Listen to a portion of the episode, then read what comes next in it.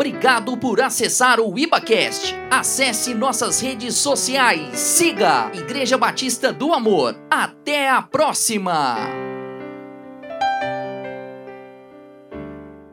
Queridos, Deus colocou algo no meu coração para esse mês de agosto, para nós estarmos trabalhando o livro de Colossenses. Nós estudaremos, teremos a palavra ministrada aqui no culto e também teremos uma nova dinâmica esse mês lá na célula. Algo que Deus trouxe ao meu coração, eu creio que vai ser bênção. Então, os líderes que estão aqui, você que está nos acompanhando, você que é líder, preste muita atenção. Se você puder, tome nota porque o esboço, o estudo de célula vai ser um pouco diferente. Então, fique ligado, amém, queridos? Fique ligado. Então, Deus trouxe essa palavra para eu compartilhar com os irmãos. E a primeira, se é que nós poderíamos falar assim, essa primeira ministração, ela vai falar a respeito do Senhor em nós, amém? aonde que Paulo ele escreve a, a, sua carta aos Colossenses. Então, o tema dessa dessa ministração de hoje é Jesus, o Senhor do céu e da terra, mora em nós, habita em nós. Amém, queridos. Vamos fazer então aqui rapidamente um, um apanhado a respeito dessa carta de Colossenses. A grande maioria dos teólogos vão falar que essa carta de Colossenses é a carta mais cristocêntrica, é o, a palavra do Novo Testamento mais cristocêntrico. É, o estudioso, teólogo Warren Wisber, ele vai dizer que Colossenses é a epístola, é a carta que Paulo escreveu com maior profundidade. Então é uma carta que nos possibilita muito crescimento, vai, vai trazer para mim, para você, crescimento no Senhor, amém? Então diga assim comigo: Cristo em mim. Amém, queridos? Cristo em mim. Vamos, como que essa igreja nasceu? Será que essa igreja foi fundada por Paulo? Quem fundou essa igreja? Se nós formos estudar as cartas, se nós formos ver Efésios, Filipenses, Colossenses, 2 Timóteo, Filemão, nós vamos ver que essa igreja ela não foi fundada por Paulo. Paulo estava preso nessa época. Então não foi Paulo que fundou a igreja, mas foi através da vida de Paulo. Ele evangelizou e através da vida dessas pessoas que foram evangelizadas, o evangelho chegou até a cidade de Colossos. Então, a Bíblia vai mostrar para nós lá em, Filipe, lá em Filemão, no versículo de número 19, vai falar a respeito de Epáfras e Filemão. Epáfras e Filemão foram um dos fundadores da igreja de Colossos. Colossos era uma cidade que já estava, já foi uma, já tinha sido uma grande cidade, uma cidade de comércio forte, uma cidade pujante, uma cidade que tinha muito a oferecer. Só que por diversos fatores, entre eles muito terremoto que acontecia naquela região, a cidade de Colossos, ela começou a entrar em declínio. Ela começou a diminuir. Enquanto outras cidades, como Hierápolis e Laodiceia, cresciam, é, Colossos começou a encolher, começou a diminuir a cada dia mais. mais. E Epráfas, ele foi um desses fundadores. Ele pregou tanto em Colossos quanto em Herápolis e Laodiceia. E é tão interessante que essa igreja, ela começou a se reunir, sabe aonde? Numa casa, diga numa casa, na casa de Filemão. Filemão convidou as pessoas, ele ouviu a respeito do evangelho, foi pregado para ele, e ele levou as pessoas para sua casa. Há muitas evidências que Áfia e Arquipo, Áfia seria a esposa de Filemão, e Arquipo, seu filho. O seu filho provavelmente era o pastor da igreja de Colossos. Eles então recebiam as pessoas nas suas casas, na sua casa, e eles pregavam o evangelho. E antes de nós adentrarmos realmente na palavra que Deus tem para nós, isso saltou aos meus olhos. nós podemos tirar um ensinamento muito grande daqui. Primeiro, nós podemos entender que para começarmos uma obra de Deus, nós não precisamos de pessoas, sabe, poliglotas, não precisamos de pessoas com formação acadêmica, nós não precisamos de uma estrutura fenomenal, nós não precisamos de uma igreja de paredes com iluminação, não precisamos de nada disso. A igreja começou num lar, numa casa, pessoas leigas, pessoas que ouviram falar do amor de Jesus e tiveram a sua vida mudada, transformada. E eu tenho certeza que essa é a vontade do Senhor para esse tempo, amém? Deus ele quer, queridos, que o evangelho avance, que o reino avance. A palavra do Senhor diz que ele não voltará enquanto a palavra dele não for pregada aos quatro cantos desse mundo. As pessoas precisam ouvir do evangelho. E mais do que nunca eu acredito que é tempo de nós evangelizarmos, é tempo de nós avançarmos, é tempo de nós plantarmos novas igrejas nas casas e também novos prédios também em Judéia, em Samaria e até os confins da terra. Amém, queridos. Então, esse grupo se reunia e ali eles falavam da palavra do Senhor. Vamos entender aqui o contexto em que essa igreja ela foi fundada. Então nós sabemos que ela já foi fundada por Filemão, provavelmente a sua esposa e o seu filho, através da vida de Paulo. E para nós entendermos o contexto, eu quero te perguntar aqui algo nessa noite. Até alguns anos atrás, nós saíamos às vezes por Uberlândia e quando a gente não conhecia, nós saíamos com guia SEI. Quem é dessa época aí?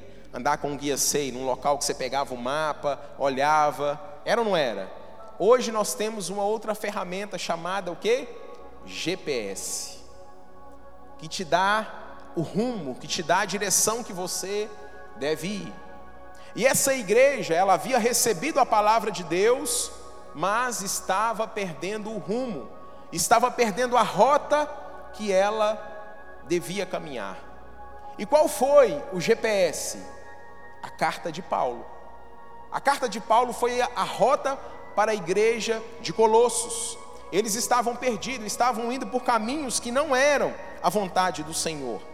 E nós vamos ver que hoje, nos dias atuais, a igreja contemporânea, nós passamos pelas mesmas dificuldades que a igreja de Colossos estava vivendo naquela época. Hoje nós vivemos tempo de tolerância com o erro, intolerância com o que é correto. Se você fala determinadas coisas, as pessoas já te rotulam, já colocam o rótulo de homofóbico, já colocam o rótulo que você é preconceituoso, colocam inúmeros rótulos. Naquela época também era dessa maneira. Então a igreja, nos dias de hoje, nós vivemos num momento de hostilidade. O cristão está sendo hostilizado as pessoas, a mídia. E naquela época, querido, as filosofias, assim como nos dias de hoje, eram filosofias totalmente anticristãs. Era um entendimento, uma cultura que se levantava, que conspirava para que o evangelho cada vez mais afundasse. Então a igreja de Colossos, os colossenses, eles estavam vivendo uma miscigenação. Estavam misturando filosofia pagã judaísmo, estavam misticismo, astrologia e até cristianismo, tudo misturado. Então era uma salada. Muita coisa que eles estavam vivendo. Então eles estavam vivendo uma grande crise, onde homens arrogantes, com sua com as suas falácias, com a sua sapiência, se levantavam com autoridade para pregar o contrário daquilo que a palavra de Deus orientava. Será que alguém se identifica com isso que nós estamos vivendo nos dias de hoje? Onde muitas pessoas, muitos filósofos, muitos ditos estudiosos, historiadores, se nós formos olhar nas redes sociais aí, nós temos pelo menos uns quatro ou cinco que se dizem conhecedor e se dizem mas são palavras que vão contra a palavra do nosso Deus. Então a palavra, aliás, a igreja, ela estava perdido. A igreja estava perdida em meio a muitas heresias. Então Paulo foi essa, através dessa carta foi o GPS para que eles sintonizassem qual era o rumo que eles deveriam caminhar. Então Paulo deu a direção. E essa heresia então ameaçava a igreja de Colossos. Como eu disse, uma combinação de filosofias orientais, legalismo judaico, gnosticismo. Todo mundo aqui sabe o que é gnosticismo, gnóstico? Você já ouviu falar assim, ah, eu sou agnóstico. Quem já ouviu? Agnóstico? Agnóstico é aquele que não sabe. Você crê em Deus? Eu não sei. Eu creio assim. Ele não sabe. O gnóstico é o contrário. Enquanto o agnóstico não sabe, o gnóstico é aquele que tem certeza. Só que o conhecimento dele não é a certeza de um Deus verdadeiro. Eles estavam então experimentando e se envolvendo no gnosticismo. Os gnósticos é aqueles que que se diziam conhecedores das verdades profundas de Deus. Eles se intitulavam conhecedores. E para isso eles fizeram muitas práticas que não agradavam o Senhor. Eles, por exemplo, prometiam às pessoas que elas teriam a sua vida totalmente mudada e transformada, que se eles se envolvessem naquelas práticas, eles nunca mais teriam problemas. Seus problemas acabaram. Era uma das coisas que o, o gnosticismo ensinava. Se você se envolvesse nessa prática, você atingiria a perfeição espiritual e pronto. Você não ia ter mais problemas. Os problemas estariam todos resolvidos. Eles falavam desse conhecimento pleno. E à medida que você tivesse esse conhecimento pleno, você desfrutaria de coisas assim inimagináveis. Eles desenvolveram também a partir de uma seguinte pergunta filosófica, que você já deve ter ouvido muitas vezes: Por que o mal existe no mundo se a criação é obra de um Deus santo? Tenho certeza que você já ouviu essas perguntas por aí. Por que o mal existe no mundo se a criação é obra de um Deus santo? E através dessas especulações filosóficas, eles chegaram à seguinte conclusão: como Deus é santo e Deus ele não pode produzir o mal, então a matéria, a carne, tudo que é matéria é mal. Foi a conclusão que eles chegaram. Então a matéria era má. E com isso, eles concluíram que Deus, sendo santo, ele não poderia ter então contato com essa matéria má, e que tudo que Deus então fazia era através de emanações, era através de providências, era através de procedimentos. Deus não tinha feito nada. Aí nós vamos ver, inclusive, através, daqui a pouco, mais à frente, de, nessa mesma carta, no capítulo 1, aonde Paulo escreve e ele vai colocar por terra, inclusive, essa teoria darwinista, a teoria da evolução. E os, e os gnósticos, eles eram mais ou menos nessa linha. Então eles acreditavam que Deus ele precisou de etapas, de fases, de procedimentos para que as coisas fossem formadas, não através dele. Amém? Quantos estão entendendo? Então, primeira coisa, eles buscavam a perfeição neles mesmos. E nós cantamos aqui, maravilhosa graça. Não é pelo que fiz, não é pelo que sou. Maravilhosa graça.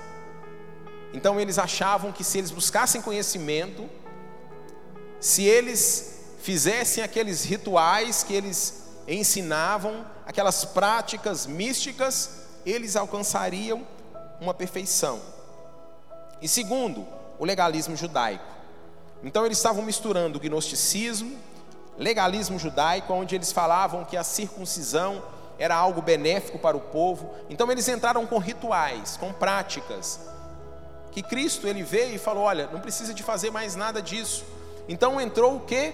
A religiosidade dentro da igreja cristã. E eles falavam, por exemplo, que o jejum era bom, inclusive, para que a pessoa se tornasse assim mais santa, para que a pessoa, você já ouviu isso? Jejuma que você vai ficar assim mais forte espiritualmente. O jejum faz parte da vida do cristão, amém, queridos? Mas não tem nada a ver. Lógico que quem jejuma tem uma característica daquele que não jejuma. O jejum ele muda o nosso coração, nos aproxima de Deus, mas o que eles ensinavam era: quem jejuma é santo, quem não jejuma está afastado de Deus, está em pecado. Então eles começaram a colocar um monte de, de leis. Eles falavam que as pessoas deviam seguir rigorosamente as leis. Então uma série de normas, de leis, estavam sendo implantadas dentro da igreja de Colossenses. Eles estavam deixando de viver a graça para se apegar ao legalismo judaico. Isso era algo que poderia, tanto é que Paulo escreve, para justamente para acabar com isso, minar o alicerce, a base da igreja de Colossos que estava começando. Então, nós podemos ver que essas heresias, eles estavam se levantando muitas vezes disfarçadas para que o cristianismo não se levantasse de uma forma como levantou naquele tempo. Pequenas práticas, pequenas concessões. Se nós formos levar ao pé da letra, hoje não é diferente. Nós vemos lobos vestidos com pele de ovelhas, arrancando tudo das, das ovelhas, tirando tudo das ovelhas. Pessoas fazendo promessas que se você for para determinado lugar, para determinada religião, os seus problemas vão acabar e ali você vai ter a solução dos seus problemas. Se você fizer isso ou aquilo, se você subir ao monte 50 vezes e descer o monte, se você tomar a água que vem não sei da onde. Então é, é tudo isso que a igreja de Colosso estava vivendo. E hoje nós passamos por esses mesmos problemas. Por isso que nós então precisamos entender a palavra do Senhor. Eles misturaram também a astrologia. Eles estudavam os astros, mas misturavam a astrologia com a parte de estudo dos anjos, de demônios, de... então eles achavam que tudo aquilo que os seres, os principados e as potestades, era eles que governavam a nossa vida. Então misturaram tudo onde o anjo tinha poder, o demônio tinha poder de fazer o que quisesse aqui no planeta Terra. E nós sabemos que não é bem dessa maneira. Nós sabemos que Satanás é o príncipe desse mundo. Mas nada acontece nessa terra que não seja da permissão e da vontade do nosso Deus. Amém? Ele está no controle de todas as coisas. Então eles estavam misturando muitas coisas. E eu às vezes eu fico até me perguntando assim, gente, como é que pode um cristão, às vezes, guiar a sua vida por horóscopo. Em pessoa que lê, sendo cristão. Qual que é o seu signo, irmão?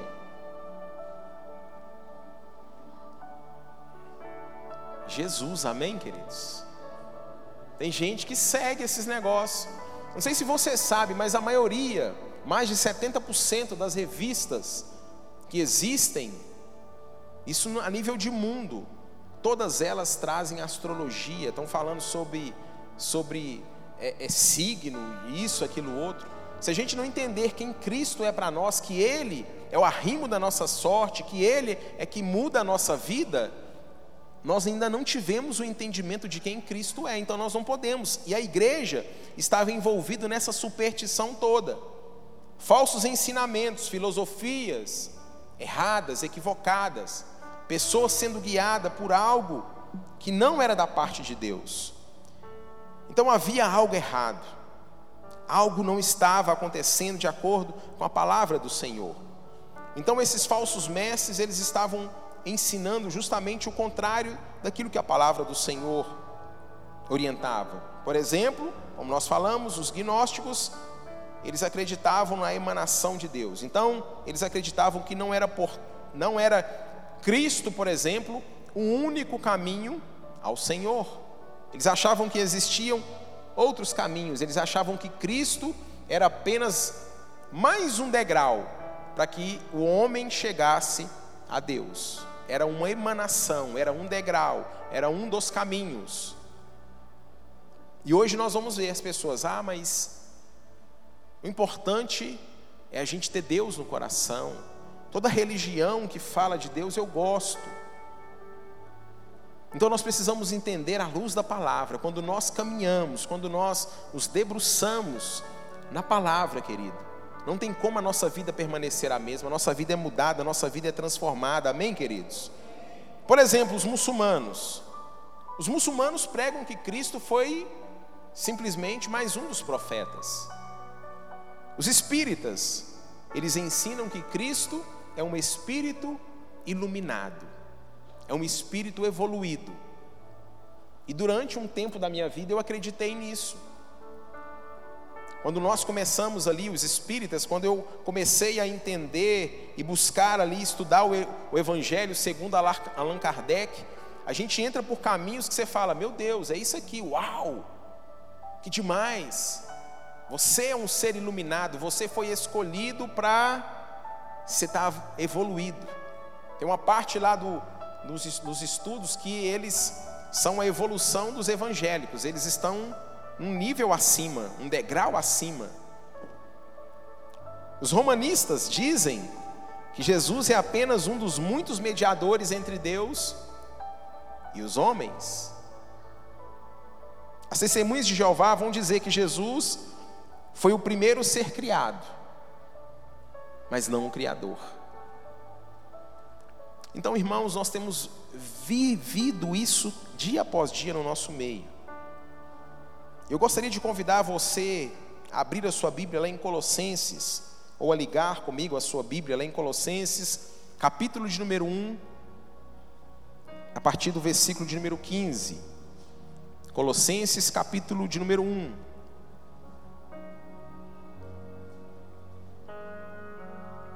E agora nós vamos debruçar sobre a palavra, amém?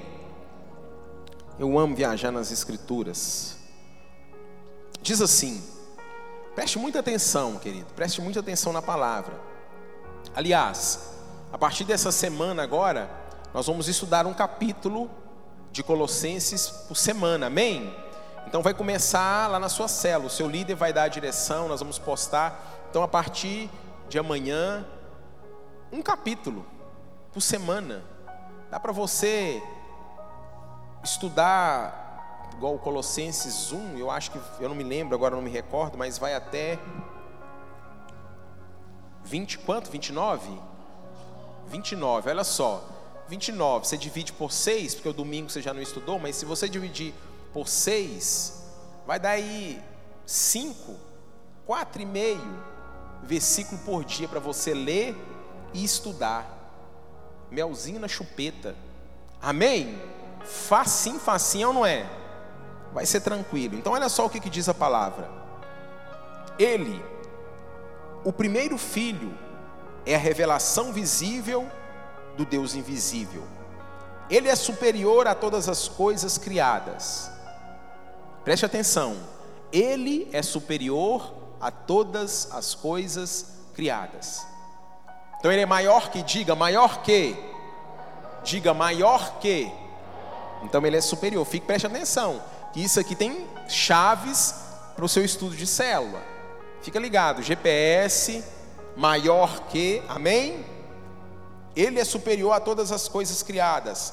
Por meio dele, Deus criou tudo, no céu e na terra, tanto o que se vê como o que se não vê, inclusive todos os poderes espirituais as forças, os governos e as autoridades. Por meio dele e para ele, criou Deus todo o universo. Por meio dele e para ele. Amém? Criou Deus todo o universo. Antes de tudo, ele já existia. E por estarem unidas com ele, todas as coisas são conservadas em ordem e harmonia. Ele é a cabeça do corpo que é a igreja, e é ele quem dá vida ao corpo. Ele é o primeiro filho que foi ressuscitado, para que somente ele tivesse o primeiro lugar em tudo. Pois é pela, pela, pois é pela própria vontade de Deus que o filho tem em si mesmo a natureza completa de Deus. Portanto, por meio do filho, Deus reservou, resolveu trazer o universo de volta para si mesmo. Ele trouxe a paz por meio da morte do seu filho na cruz e assim trouxe de volta para si mesmo todas as coisas, tanto na terra como no céu. Antes vocês estavam longe de Deus e eram inimigos dele por causa das coisas más que vocês faziam e pensavam. Mas agora, por meio da morte do seu filho na cruz, Deus fez com que vocês ficassem seus amigos, a fim de trazê-los à sua presença para serem somente dele, não tendo mancha nem culpa. Mas é preciso que vocês continuem fiéis, firmados sobre um alicerce seguro, sem se afastar da esperança que receba quando ouviram a boa notícia do Evangelho. Foi desse Evangelho que eu, Paulo, me tornei servo, e é esse Evangelho que tenho sido anunciado no mundo inteiro. Agora eu me sinto feliz pelo que tenho sofrido por vocês, pois o que eu sofro no meu corpo pela igreja, que é o corpo de Cristo, está ajudando a completar os sofrimentos de Cristo em favor dela. E Deus me escolheu para ser servo da igreja e me deu uma missão que devo cumprir em favor de vocês. Essa missão é anunciar de modo completo a mensagem dele. Essa mensagem é o segredo que ele escolheu de toda a humanidade durante os séculos passados. Porém, que agora ele revelou ao seu povo. Diga agora. Ele revelou ao seu povo. O plano de Deus é fazer com que o seu povo conheça esse maravilhoso e glorioso segredo que ele tem para revelar a todos os povos. E o segredo é este: Cristo está em vocês, o que lhes dará firme esperança que vocês tomarão parte na glória de Deus. Uma mudança totalmente contrário daquilo que estava sendo ensinado.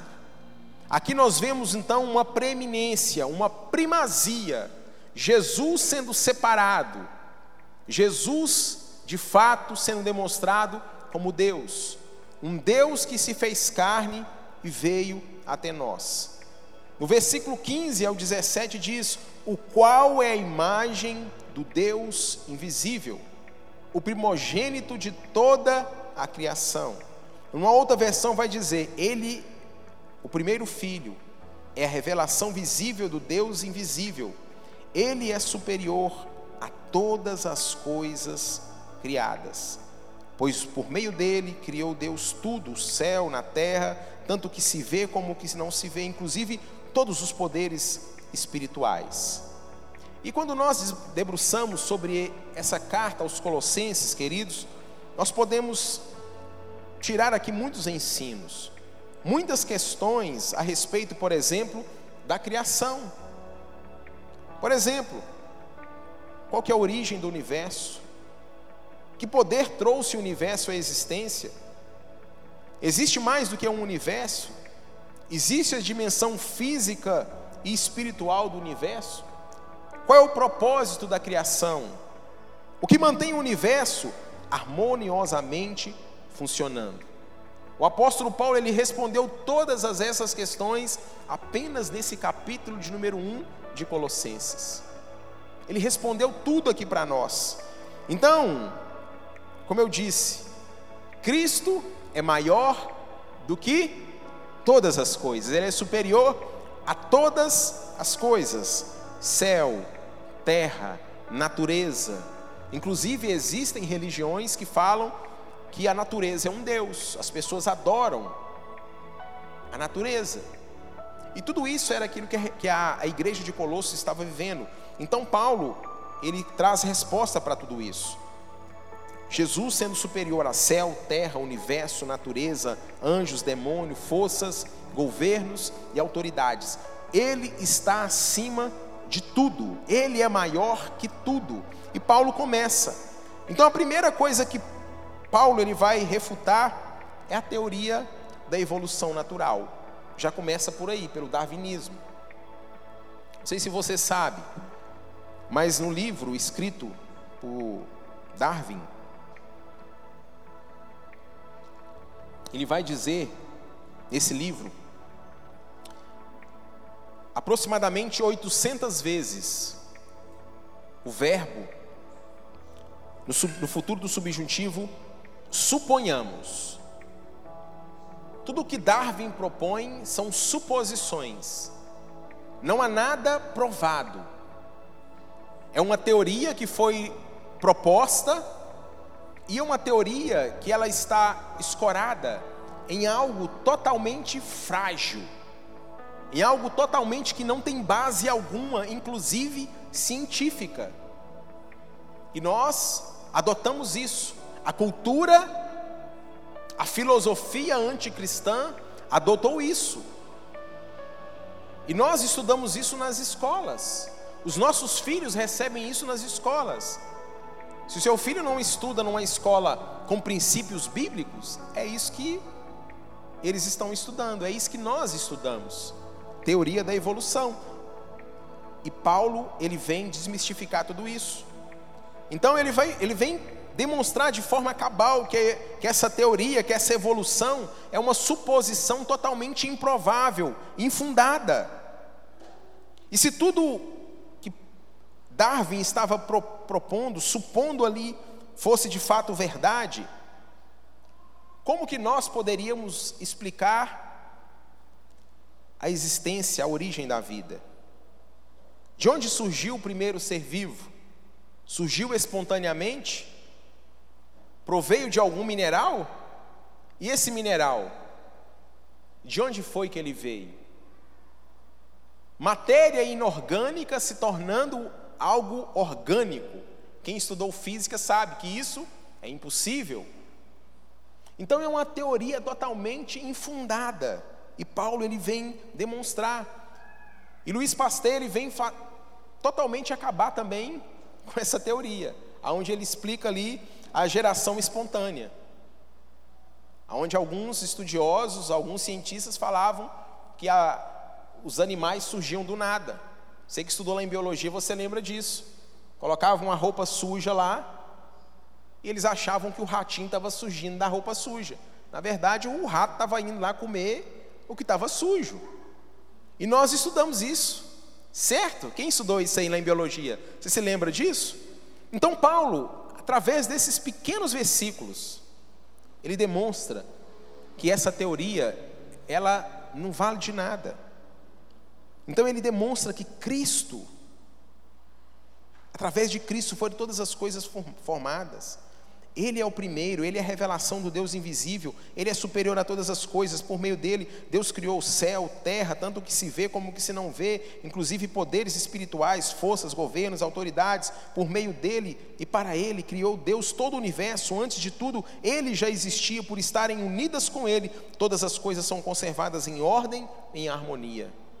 Deus criou tudo, todas as coisas. Então Deus, Jesus, ele é, a, ele é a primazia, ele foi o primeiro, ele estava lá junto com o Pai. Então Paulo ele vem e coloca essa teoria por terra. Nós podemos ver que Jesus, ele é a própria egese, egegese, a própria interpretação de Deus. Você quer conhecer Deus? Quantos querem conhecer Deus? Como que nós conhecemos Deus? Através de Jesus. Você quer conhecer Deus? Conheça Jesus. É a forma que Deus deixou para nós. Então, em Cristo, o Deus invisível se revela. O Deus que não, poder, não podia ser visto, o Deus que aparecia atrás de uma sarça ardente, agora se revela, ele se mostra, ele deixa ser visto pelo ser humano. Então, para nós conhecermos o Senhor, nós precisamos conhecer Jesus. Jesus, ele é o espelho por meio do qual nós contemplamos a face de Deus. Jesus é esse espelho onde nós olhamos e podemos ver a face do Senhor. Amém? Então, Deus invisível tornou-se visível por meio de Cristo. Então, você quer saber, você quer conhecer de Deus? Olhe para Jesus. João 1, 18 diz: Ninguém jamais viu a Deus o Deus unigênito que está no seio do Pai e quem o revelou. Hebreus 11, Hebreus 1:3 diz: Ele que é o resplendor da glória e a expressão exata do seu ser. Colossenses 1,15, que nós acabamos de, ver, de ler, ele é a imagem do Deus invisível. Colossenses 2,9, portanto, nele habita corporalmente toda a plenitude da divindade. João 14,9, quem me vê, a mim vê o Pai. João 10,30, eu e o Pai somos um. Irmãos, é por isso que nós falamos que nós precisamos conhecer e continuar em conhecer o Senhor. É uma caminhada. Então Paulo ele vem aqui demonstrar para nós que não é esse conhecimento filosófico que vai fazer com que nós venhamos a nos aproximar, a conhecer Deus. Sabe, não é a religiosidade, não é a religião que vai fazer com que nós conheçamos o Senhor, o Deus Todo-Poderoso, mas é nós conhecermos o nosso Deus. Então você quer saber como que Deus é? Considere atentamente a pessoa de Jesus, o amor que ele demonstrou, a sua indignação com o pecado, com as coisas erradas, a denúncia que ele fez com os falsos profetas, tudo o que ele fez, a sua humildade, o seu amor em cuidar dos feridos, em servir ao invés de ser servido. Esse é o Deus que se revelou a nós. E Paulo ele está demonstrando isso para nós. No segundo ponto, Paulo ele vai demonstrar para mim e para você que Jesus então, ele é esse autor da criação. Então ele não é mais a emanação como os ensinavam os gnósticos. Ele é o autor da criação. Jesus, ele é o autor do universo, nós acabamos de ver. E a expressão por meio dele, grego, que, que seria a pronúncia mais ou menos assim, de auto, descreve o que? Cristo como um instrumento imediato da criação. Então, por meio dele é Cristo um instrumento imediato por meio da criação. Então, ele é o Verbo Criador, onde está escrito para nós lá em Gênesis, no capítulo 1. Ele é o Verbo da criação. Por meio dele, galáxias, sóis, anjos, homens, tudo foi criado. Então, Jesus, ele é o alvo da criação. Paulo conclui: tudo foi criado para Ele. Amém, queridos? Por que, que o universo existe? Por causa de Jesus, tudo foi criado para Ele. Então a expressão para Ele, em grego, é eis autum, que indica Cristo é o alvo da criação. Então o mundo foi criado para Jesus, o mundo foi criado para o Messias. O universo ele tem uma finalidade apenas: render a Jesus todo louvor e toda glória. O universo se rende ao Senhor. Tudo se rende a Jesus Cristo, tudo arremete ao Senhor. Amém, queridos? Tudo rende glória ao nosso Deus. A Bíblia diz que um dia todo joelho se dobrará diante do nosso Jesus todo. Desde os bilhões de sóis em todas as galáxias até os microorganismos que a gente não consegue enxergar. Todos eles se dobrarão diante do nosso Deus. Tudo vai se dobrar diante dele. Então Jesus, antes de tudo começar, ele já existia na eternidade. Ele é eterno. Ele é a perfeita expressão, sintonia de Pai e Espírito. Jesus, ele é, o, ele é o Pai da eternidade, ele habita na eternidade, a eternidade, ele é Deus. Então Cristo é maior que o que? Que tudo. Amém? Diga, Cristo é maior que tudo. Então, por meio dele e para ele, Deus criou todo o universo.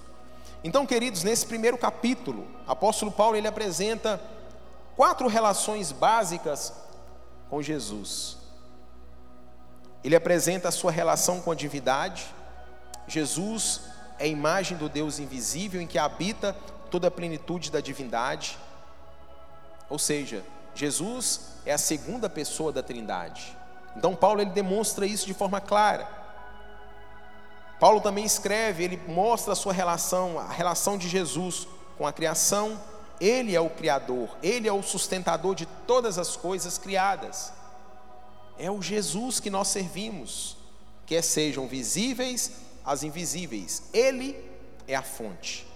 Paulo também ele traz essa relação com a salvação, onde ele escreve que Cristo é o redentor. Cristo é o agente da reconciliação. Por meio do seu sangue, nós temos livre acesso ao Pai. Por sua morte, nós temos agora a vida eterna.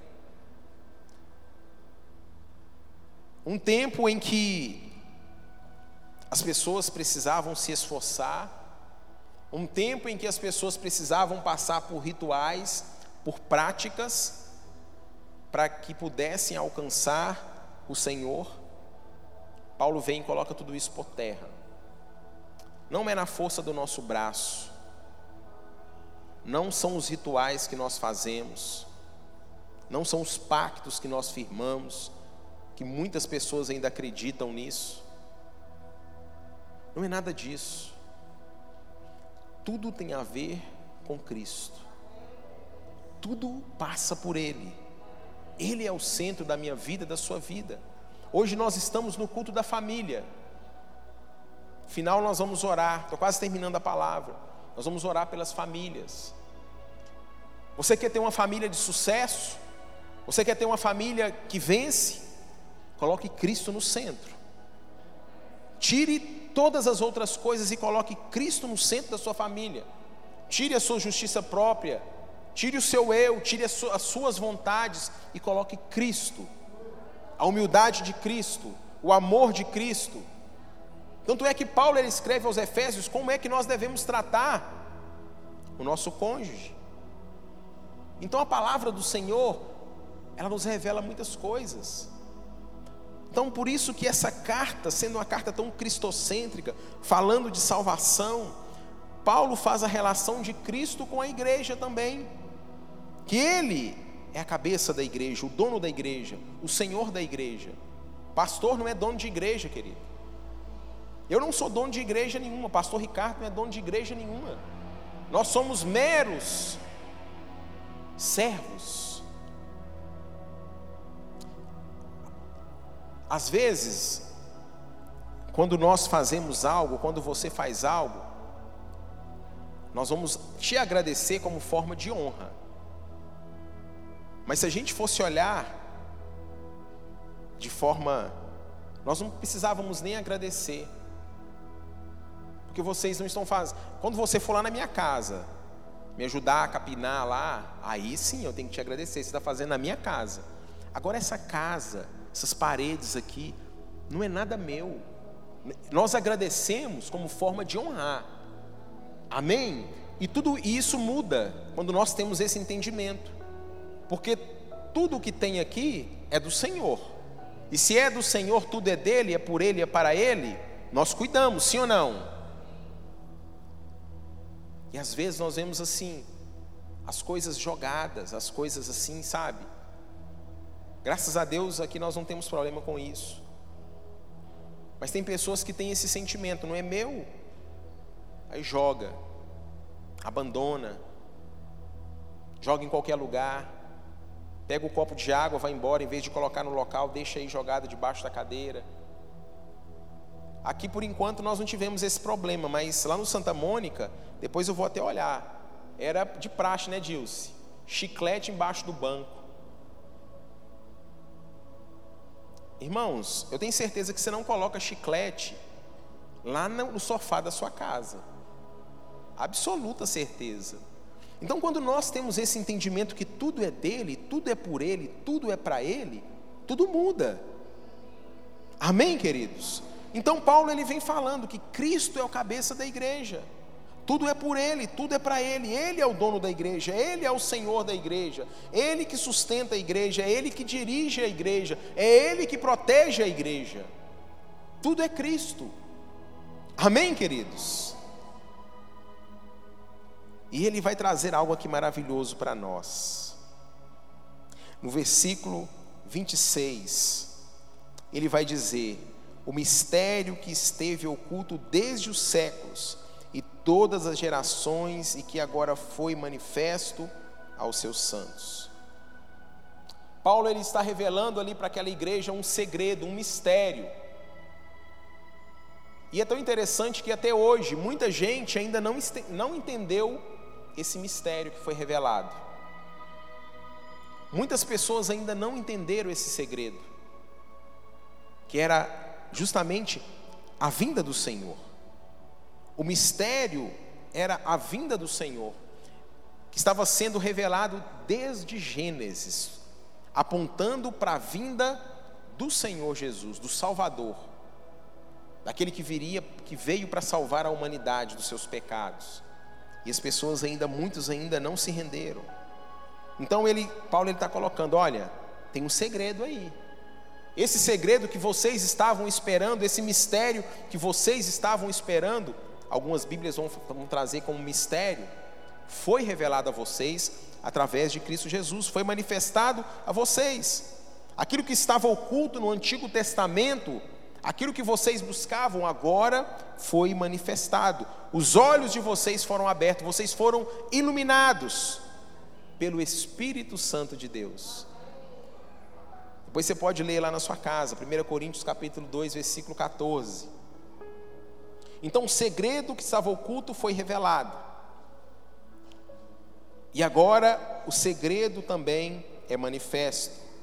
O mistério, ele fala assim: agora, todavia se manifestou aos seus santos. Aquilo que estava oculto, agora foi revelado. E as pessoas podiam entender, mas para quem que foi revelado? Para todos? Não, para os santos, para aqueles que foram escolhidos, para aqueles que o Espírito Santo entrou no coração e teve a sua vida mudada e transformada. Não ficou com sofisma e pensamentos. Aqueles que abrem o seu coração e deixam Deus entrar. Então, só os salvos tem essa percepção. É onde nós falamos, irmãos, que não adianta muitas vezes, e a palavra do Senhor também, ela nos arremete a isso. É importante nós conhecermos a Bíblia e praticarmos, mas só o conhecer por conhecer não te dá direção. É importante nós pedirmos a revelação através do Espírito Santo. Então essa percepção espiritual, ela não é fruto da sabedoria humana. Porque senão todas as pessoas que leram a Bíblia um dia teriam essa percepção espiritual e não tem. Essa percepção espiritual é através do Espírito Santo de Deus. Essa percepção espiritual ela não vem da ciência, ela não vem da filosofia, ela não vem da religião, mas ela vem através do Espírito Santo de Deus. Eu gostaria de convidar agora os irmãos do Ministério de Louvor para subir, para nós finalizarmos. Eu falei tudo isso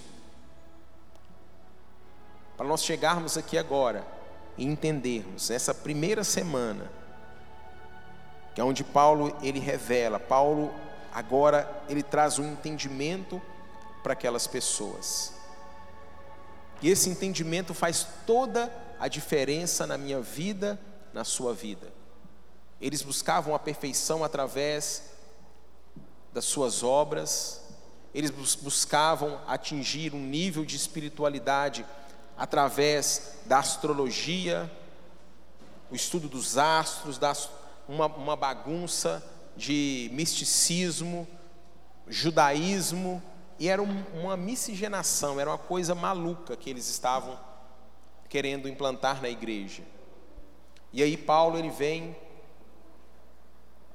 revela tudo para aquela igreja, e no versículo de número 27, ele vem para finalizar, ele diz assim: Cristo em vós. Cristo em vós, a esperança da glória. Então o mistério é revelado. Cristo é revelado. Antes, o ser humano havia rompido com o Senhor. O pecado entrou. Lá em Isaías 59, 2 vai dizer sobre isso: o pecado entra e separa Deus do homem. Deus então decide fazer uma morada entre o seu povo e constrói um santuário móvel. Quantos se lembram disso? A Arca da Aliança, vocês se lembram disso? Êxodo capítulo 25, versículo 8. Mais tarde, a presença de Deus, ela passou a ser no templo em Jerusalém. Então as pessoas que adoravam ao Deus verdadeiro, o que, que eles tinham que fazer? Pelo menos uma vez ao ano, ir a Jerusalém. E ali no templo eles adoravam.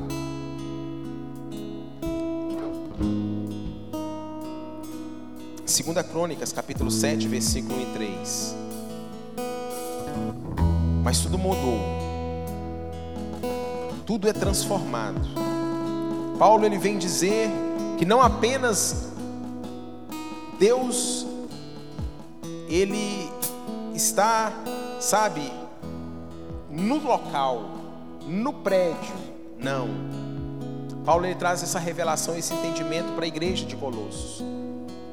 Cristo agora, o Deus Todo-Poderoso, ele não está mais apenas, ele não está mais nos templos construído por mãos humanas, mas ele passa então a habitar em nós. Isso muda tudo, querido. Isso muda tudo na minha vida e na sua vida. Paulo ele diz: não apenas habita entre, mas habita em. Amém? Você pode dizer: não habita entre, não habita entre, mas habita em. Habita em nós, dentro de nós. A habitação de Cristo em nós, ela não é mais temporária ela não é mais de tempos em tempos. Cristo, ele não é um inquilino, ele passa a ser o dono da casa. E isso faz mudança na minha vida e na sua vida, muda tudo. Ele é o dono da casa, ele tira tudo de lugar, ele muda e coloca quando nós damos permissão para ele. Ele é o Senhor. Cristo é maior que Cristo é maior que as suas decisões, Cristo é maior que as suas escolhas, Cristo é maior do que as decisões que você tem tomado no seu dia a dia, Cristo é maior do que o seu trabalho, Cristo é maior do que isso que você está pensando. As suas decisões na prática têm demonstrado que Cristo é maior do que tudo isso. Sabe o que, que acontece? Nós que crescemos, às vezes, num ambiente cristão como nós, o Brasil é um país cristão, nós não estamos muito, muitas vezes, sabe, dando valor como nós deveríamos. Se nós perguntarmos no Brasil, todos já ouviram falar de Cristo, todos já entenderam que Cristo é, mas entenderam aqui. Não tiveram a revelação, o entendimento aqui no coração de quem Cristo de fato é, de que Cristo ele não está pregado no madeiro, de que Cristo não está numa religião, de que Cristo não está simplesmente dentro de um local, mas ele passa a habitar em nós. Isso tem que mudar a minha vida, isso tem que mudar a sua vida para sempre. Amém, queridos? Gostaria de convidar você a ficar de pé no seu lugar. Sabe, nós precisamos ter essa empolgação, nós precisamos ter essa atitude, nós precisamos ter a nossa devoção voltada para esse entendimento de que Cristo é tudo para nós, Cristo é tudo.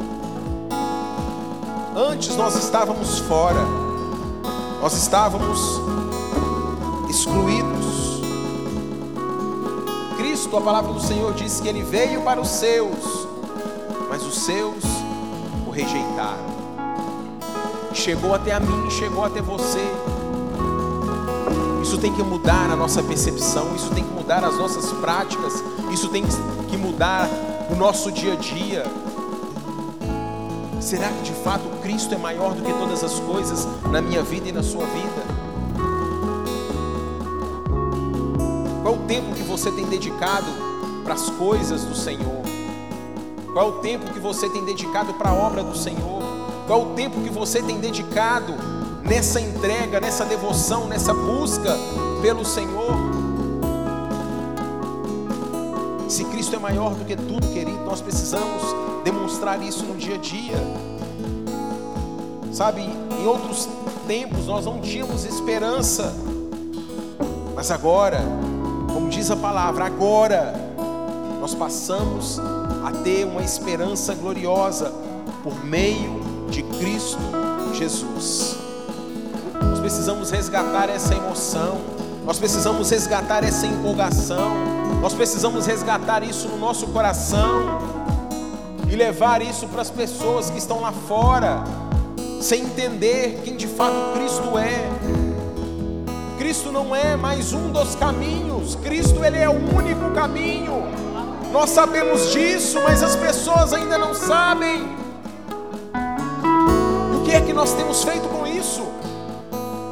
Paulo fez, ele foi o GPS. Ele foi o GPS, ele sinalizou para as pessoas. E nós precisamos ser o GPS. Nós precisamos, a palavra do Senhor Paulo ele diz que nós somos as cartas vivas. Nós somos o GPS dessa geração. Nós é que vamos dar a direção para as pessoas que estão perdidas é através da sua vida e é através da minha vida. Agora Deus não está mais distante, Ele habita em mim, Ele habita em você. Feche os seus olhos, deixe o Espírito Santo ministrar no seu coração. Comece a perguntar para o Senhor se de fato Cristo é maior na sua vida em todas as coisas. Aleluia! Jesus, o plano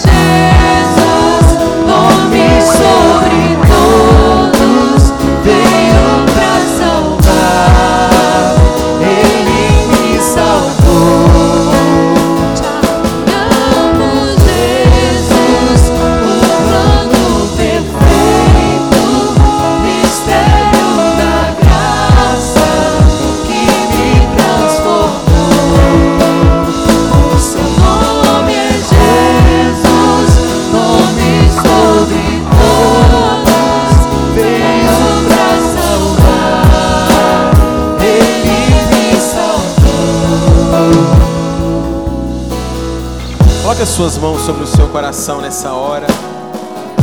Feche os seus olhos. Você também que está nos acompanhando agora. Seja bem-vindo. Este é o IbaCast, o podcast da Igreja Batista do Amor. Ouça agora uma palavra de Deus para a sua vida.